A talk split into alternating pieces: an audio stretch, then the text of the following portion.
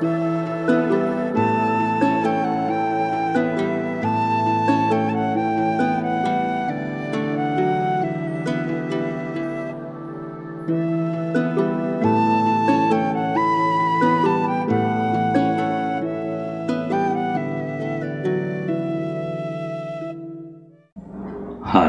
und herzlich willkommen zurück zum Podcast von Viking Tantra.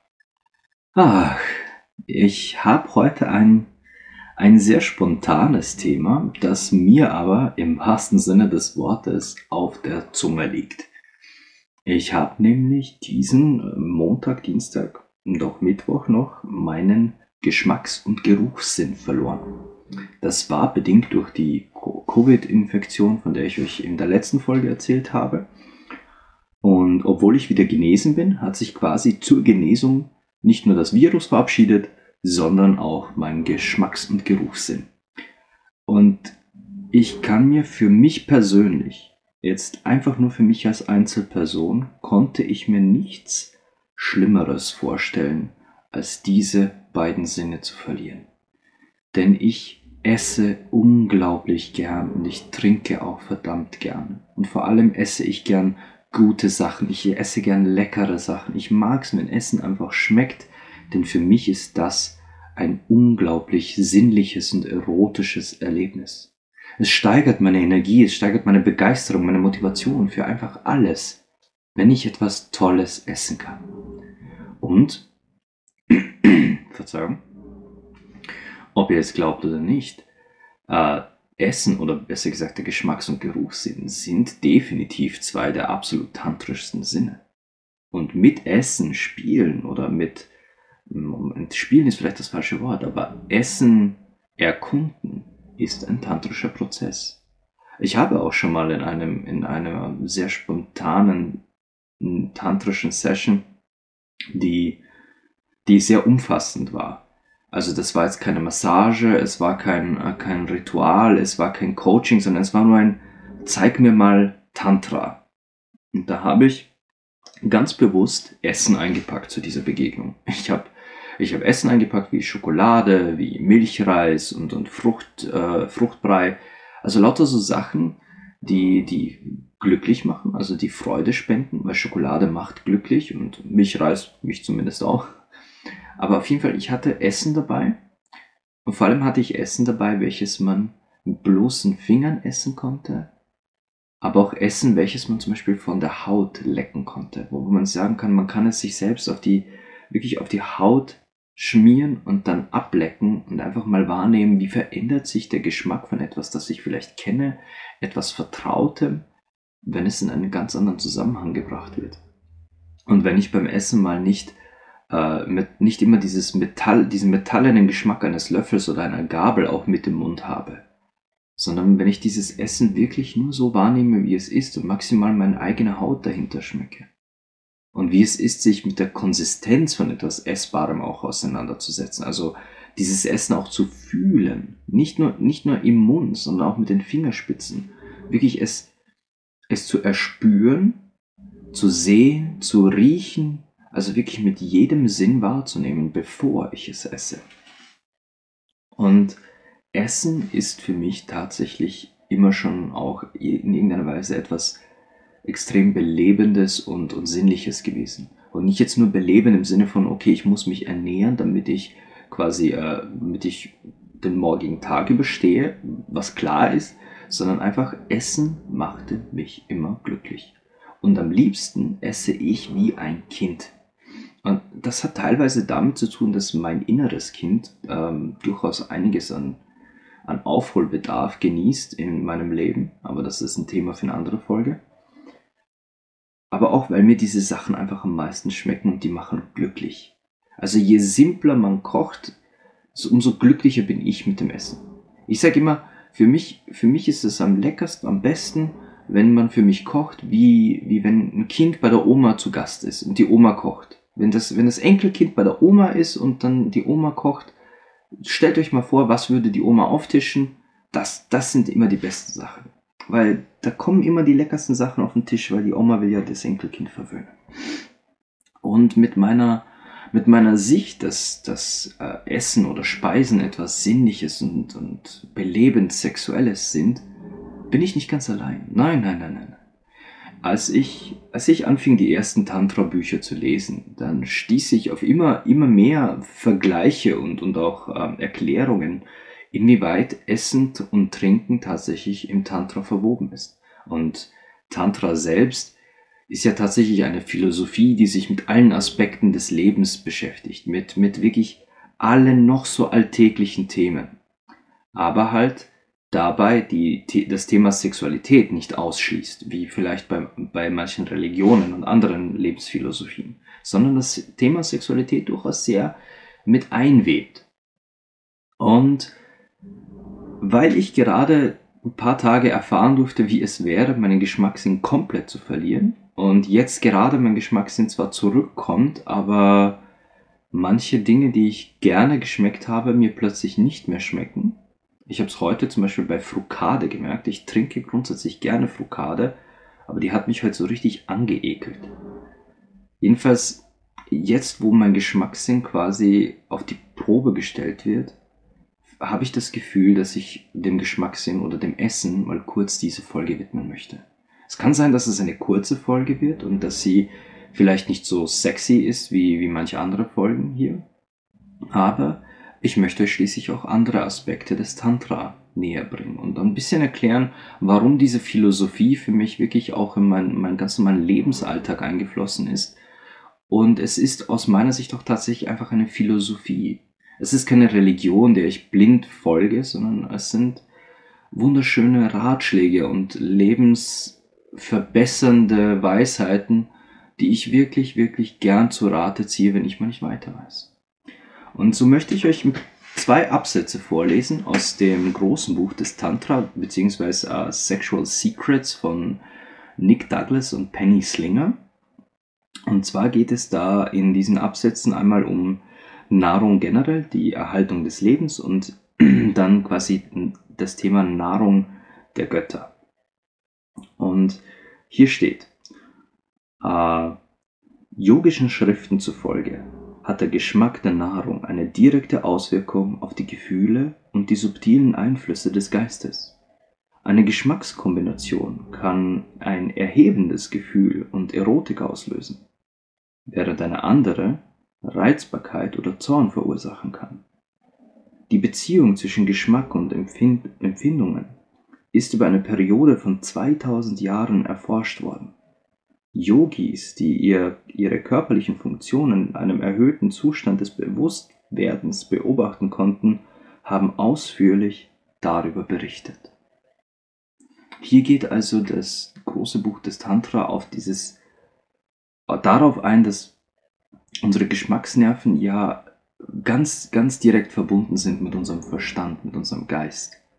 Und dass wenn uns ein Essen wirklich toll schmeckt und wenn wir Geschmackssensationen erleben, ihr habt das sicher schon mal, äh, ich glaube, ich habe das sogar schon mal hier im Podcast gesagt, dieses Gefühl, wenn man etwas richtig Gutes gegessen hat, dieses Mmm, schmeckt das gut.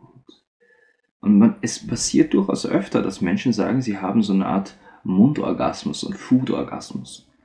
Und ja, Geschmack und, und, und Lust gehen Hand in Hand. Für mich sowieso. Ich bin ein, ich bin ein durch und durch oraler Mensch und das bezieht sich nicht nur auf das Sprechen, das bezieht sich nicht nur auf das Essen, sondern auch auf, auf Liebe, auf Leidenschaft, auf Lust. Ich will meine Partnerin schmecken, ich will sie riechen können. Und ja, damit meine ich auch schon mal das Salz des Schweißes, wenn man wirklich mal stundenlang Sex hatte und, und man, man ist äh, komplett verklebt voneinander dann will ich das schmecken können. Ich will es im Raum riechen können, auch noch Stunden später. Ich will mir selbst das Salz von den Lippen lecken können und genau rausschmecken, was ist sie und was bin ich.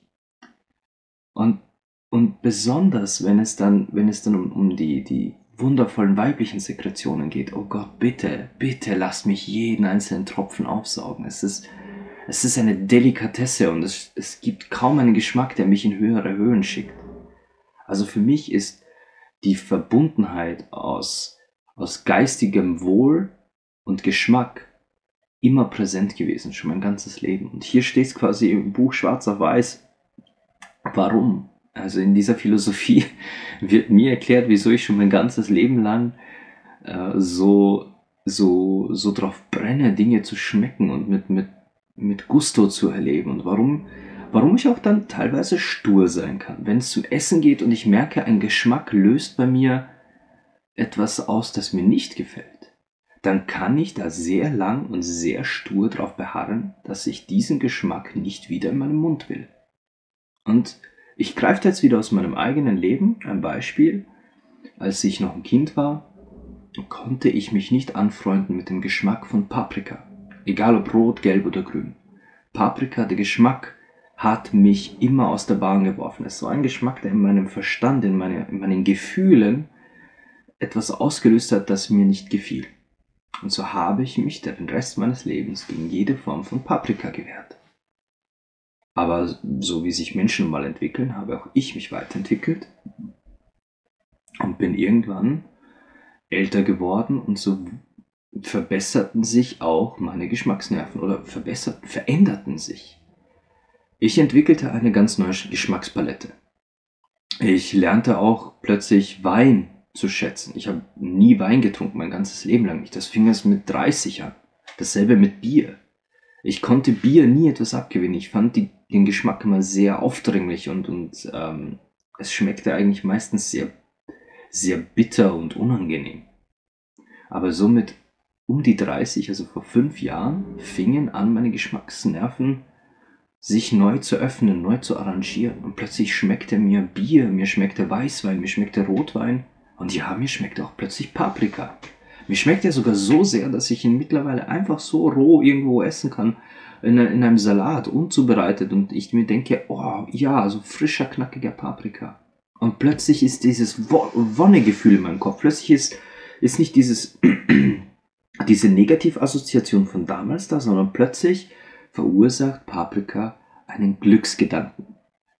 Und seit dieser Geschmack einen Glücksgedanken auslöst, kann ich mir nicht vorstellen, keinen Paprika zu essen oder mich dagegen zu wehren, Paprika zu essen. Kann nicht verstehen, dass es mir mal nicht geschmeckt hat. Weil dieses Wohlgefühl etwas ist, das ich ansteuern will. Es ist wie, wie wenn man, wenn man im Mund einen G-Punkt entdeckt hat. In, in den Geschmacksnerven einen neuen kleinen G-Punkt entdeckt hat und den drückt man dann, weil das löst ein wohliges, ein wohliges Gefühl im Hirn aus, in meiner, in meiner gesamten Gefühlslage, in meiner gesamten Persönlichkeit und natürlich wenn ich diesen G-Punkt habe und weiß, wie ich ihn drücke, dann will ich das wiederholen. Auf geschmacklicher Ebene.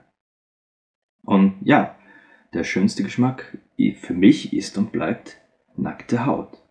Aber es geht hier noch weiter. Ich sagte ja, ich lese noch aus dem Kapitel Nahrung der Götter noch etwas vor. Und hier ist ein Aspekt, wo es um die Göttlichkeit von, von Speisen und von Essen geht, oder besser gesagt das Sakrale dahinter. Und da ist noch ein Absatz, da werde ich euch dann kurz mal auch noch was erzählen, wo, wo ich definitiv daneben liege mit meinem Verhalten, aber ähm, da muss ich mich selbst ein bisschen mehr disziplinieren. Aber komme ich gleich dazu. Viele verschiedene Kulturen haben Rituale entwickelt, die sich um das Einnehmen von Nahrung als Sakrament drehen. Sakramentale Nahrung ist im Allgemeinen ganz normale Nahrung, von der man aber glaubt, dass sie spirituelle Eigenschaften besitzt, weil ein Priester, Schamane oder irgendeine andere religiöse Gestalt diese Nahrung bewusst mit einer spirituellen Quelle identifiziert hat.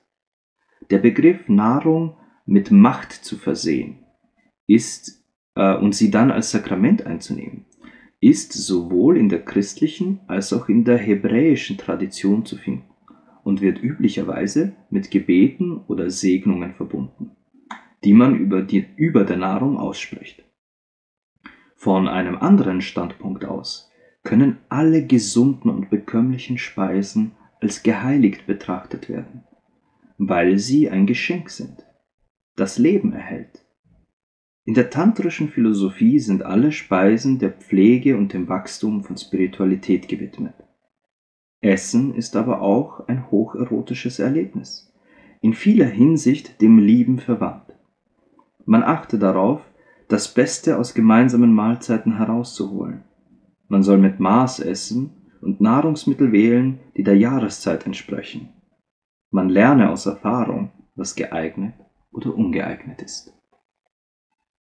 Und wenn ihr mal kurz einfach reflektiert, was ich gerade vorgelesen habe und überlegt, wie ich bis jetzt zum Beispiel über Sex gesprochen habe und darüber, wie wir Sex lernen oder Sexualität erlernen, da ist wirklich sehr viel Ähnliches darin.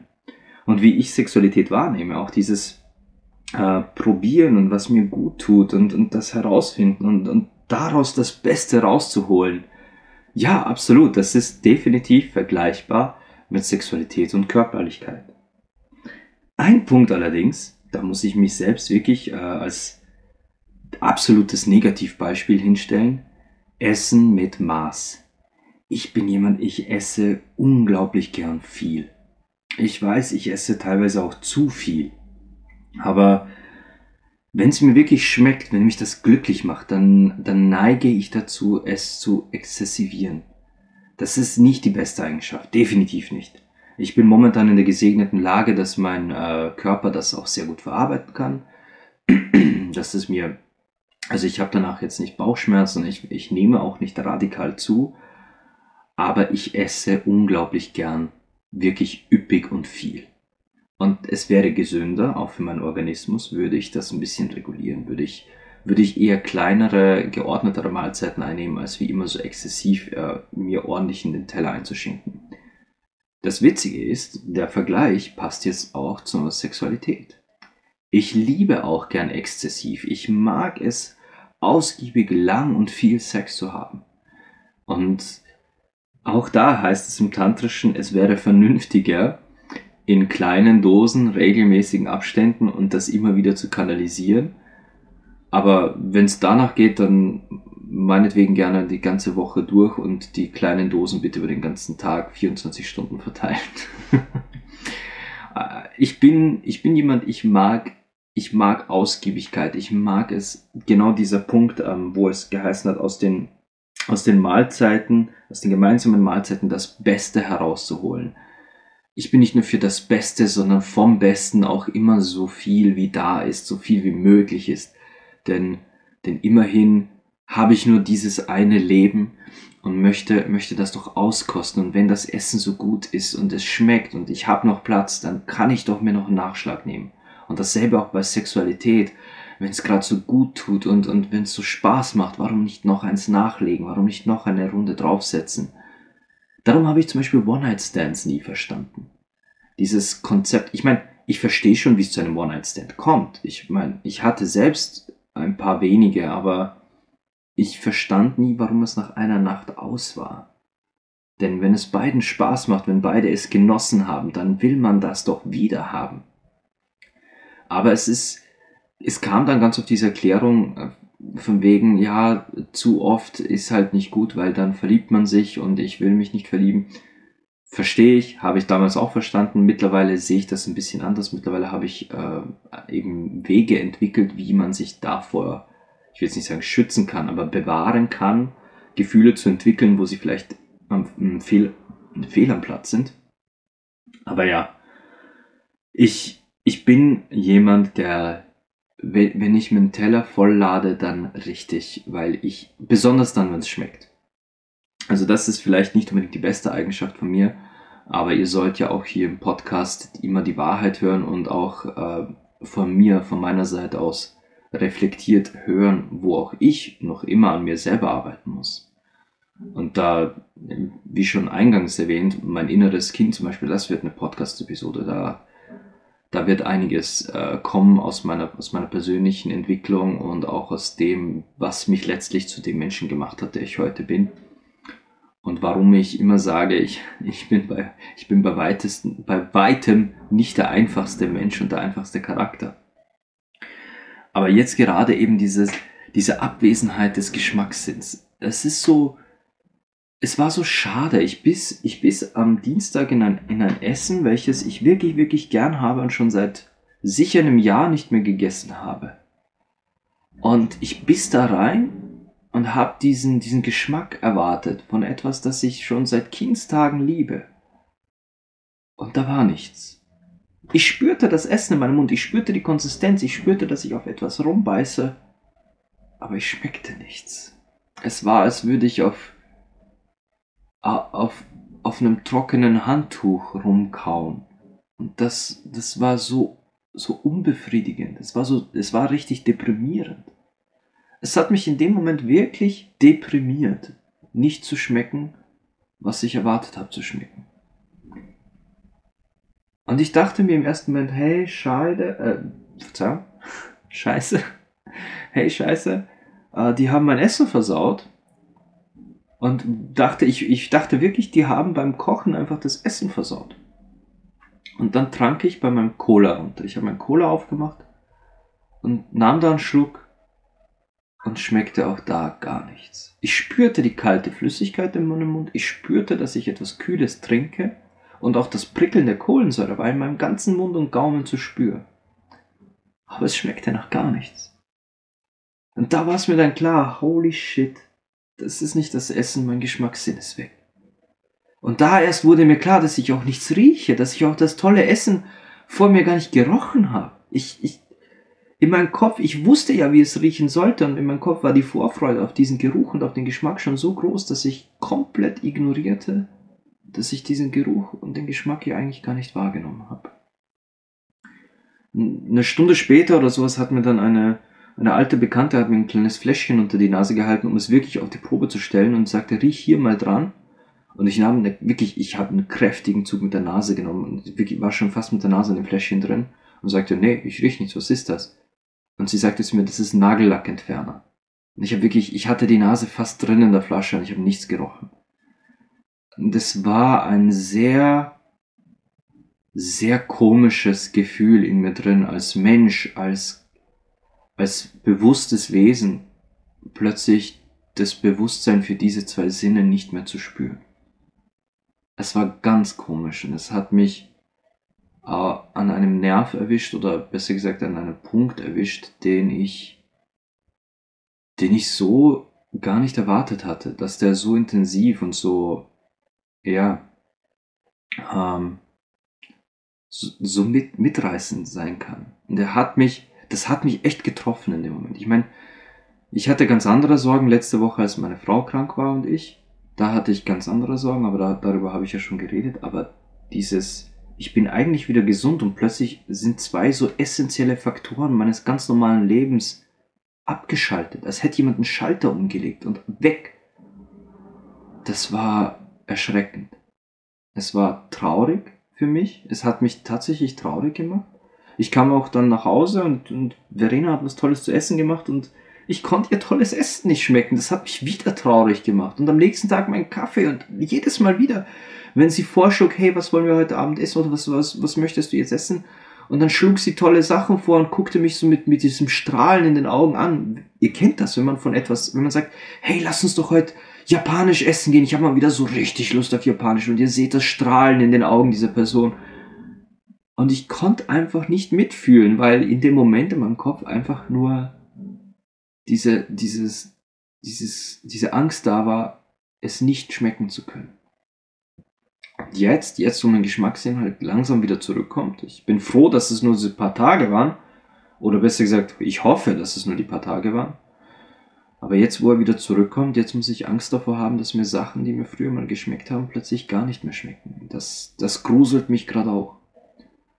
Das, das gruselt mich gerade wirklich. Und ja, ich hatte gesagt, es wird vermutlich eine kurze Folge. Ähm, ich bin jetzt auch quasi wirklich mit dem Thema durch und ich wollte euch somit einfach nur eine andere, einen anderen Aspekt der alltäglichen Erotik näher bringen. Die Erotik von Essen, die Erotik Speisen wirklich auszukosten und, und auf der Zunge zergehen zu lassen. Aber auch ein bisschen einen, einen Einblick darin geben, dass das Tantra einfach mehr ist als nur, nur, nur äh, Geschlechtsverkehr an sich. Und das Tantra eine Philosophie ist, die in ganz vielen alltäglichen Situationen Erotik finden kann. Und das ist der Grund, warum ich mich dort so wohlfühle und in dieser Philosophie mein Zuhause gefunden habe, weil auch ich Erotik an, an Stellen sehe und spüre und schmecke und rieche und, und in mir aufsteigen lasse, wo andere sagen würden, hey, das ist doch, das, wie soll das gehen, in dieser Situation erotisch und sexy und sinnlich zu sein? es geht. Es geht sehr wohl. Man muss, man muss nur bereit sein, dass man seinen eigenen Körper wirklich kennenlernt dafür. Und dass man seine eigene Sexualität kennenlernt, als wäre es die beste Freundin, die man je haben könnte. Und dann, dann hat man einen Weg vor sich, der, der unglaublich ist. So, das war die kurze Episode. Ich hoffe, es hat euch trotzdem gefallen, mal was anderes hier zu hören. Und ich wünsche euch noch ein schönes Wochenende und natürlich wie immer Liebe, Leidenschaft und Sex.